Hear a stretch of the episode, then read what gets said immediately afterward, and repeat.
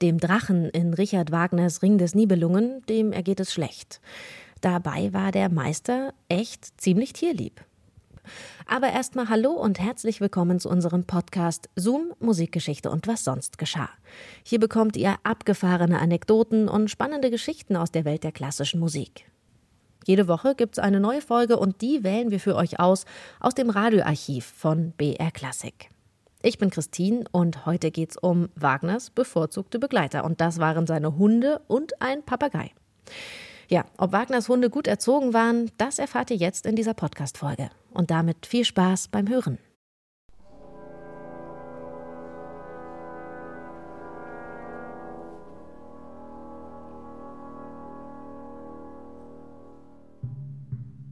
Nun gleiche ich bereits einem sehr verstimmten Klavier, was mein Nervensystem betrifft.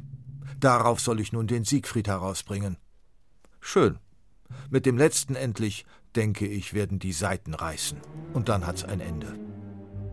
Nun, wir können es nicht ändern. Es ist doch einmal ein Hundeleben.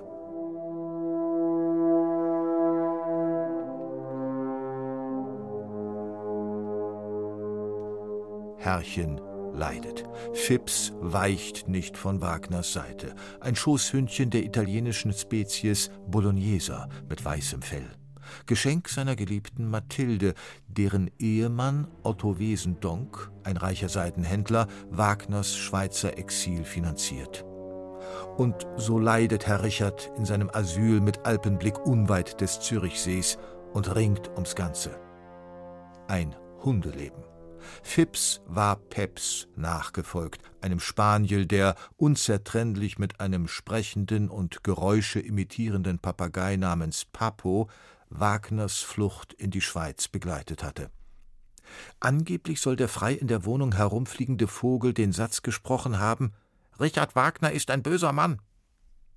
Das gelehrige Tier war 1851 verschieden. Nun belustigt also nur noch Phipps seinen Herrn. Als ich vom Essen aufstand, sprang er sogleich wieder auf den Stuhl zum Tellerlecken erwähnt Wagner die Fresslust des Tierchens, mit dem er ausgedehnte Spaziergänge zu unternehmen pflegt. Wenn Herrchen sich gelegentlich in die Büsche schlägt, erweist das Hündchen treue Dienste. So wie er jemand in der Ferne kommen hörte, bellte er, und ich hatte Zeit, um fortzumachen.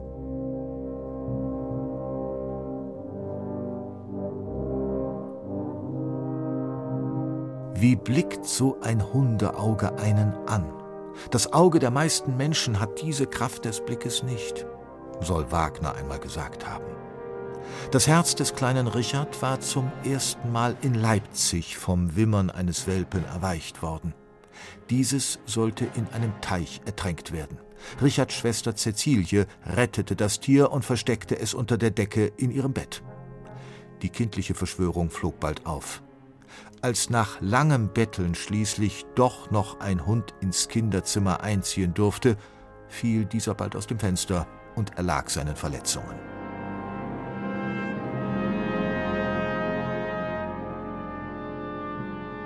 In der mannigfachen Nöte der Magdeburger Zeit ist ein treuer Pudel der tröstlich erheiternde Begleiter Wagners, schreibt ein Biograf später über den jungen Musikdirektor, an dessen Seite seit seinem ersten Engagement wechselnde Hunde anzutreffen sind. Rüpel, der wegen einiger allzu kritischer Äußerungen Theaterverbot erhält, beerben zwei Pudel, Dreck und Speck. Sie verschwinden bald spurlos aus dem Leben des Meisters. Der Versuch, einen jungen wilden Wolf zum häuslichen Gefährten zu gewinnen, scheitert daran, dass das Tier, so Wagner, die Gemütlichkeit unseres häuslichen Lebens nicht vermehrte.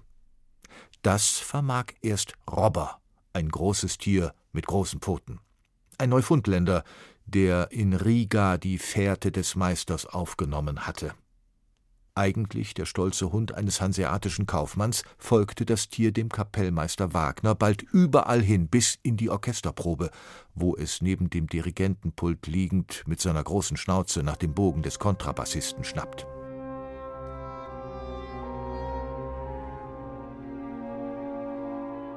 Wie es mir auch ergehen möchte, der riesige Hund musste mit nach Paris. Wagner ist gemeinsam mit seiner Frau Minna auf der Flucht vor den Gläubigern. Wegen des Hundes haben sie nicht die Postkutsche genommen, sondern sind bei Nacht und Nebel samt Tier heimlich an Bord eines Segelschiffes gegangen. Auf der Überfahrt nach London blafft Robber den Matrosen, den das Tier offensichtlich nicht leiden kann, elf Tage lang an. In London beschnüffelt Robber die Oxford Street und in Paris badet er im Bassin vor dem Palais Royal und apportiert alles, was er findet. Wagner und Frau Minna führen ansonsten ein Bettelleben. Als der Hund eines Tages nicht mehr aufzufinden ist, wähnt Wagner das schöne Tier gestohlen und verewigt es literarisch in der Novelle Ein Ende in Paris. Die traurige Geschichte über den Musiker R und seinen Hund. Der Künstler stirbt einsam und verarmt, der einstige Freund kommt zur Beerdigung an der Seite seines neuen Herrn und leidet am Grab des einstigen Gebieters.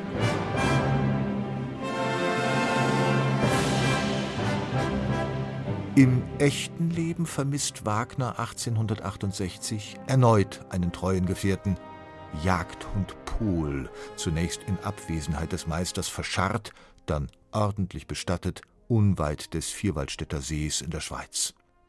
Kaum war der Hund unter der Erde, brachte die Haushälterin einen Neufundländer für einen Tag zur Probe mit. Einen Freund würde ich mir nie kaufen, sondern nur als Freundesgeschenk annehmen, lehnt Wagner ab und lässt den Hund fortschicken. Bald jammert er über den Verlust des Neufundländers, der sofort mit dem Schwanz gewedelt habe, als er ihn erblickte. Die Haushälterin hat Mitleid, greift selbstlos ihr Erspartes an und macht ihrem Herrn ein Geschenk.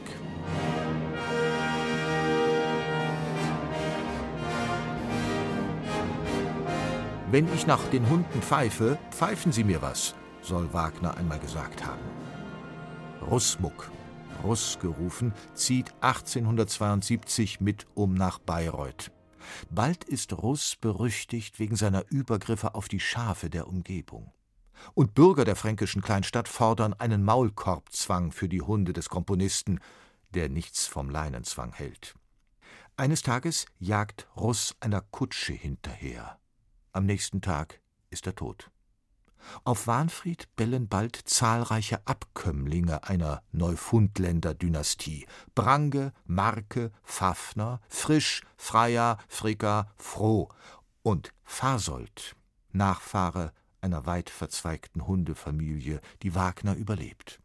Der Meister ruht im Garten von Villa Wahnfried, da, wo auch sein Lieblingshund begraben liegt.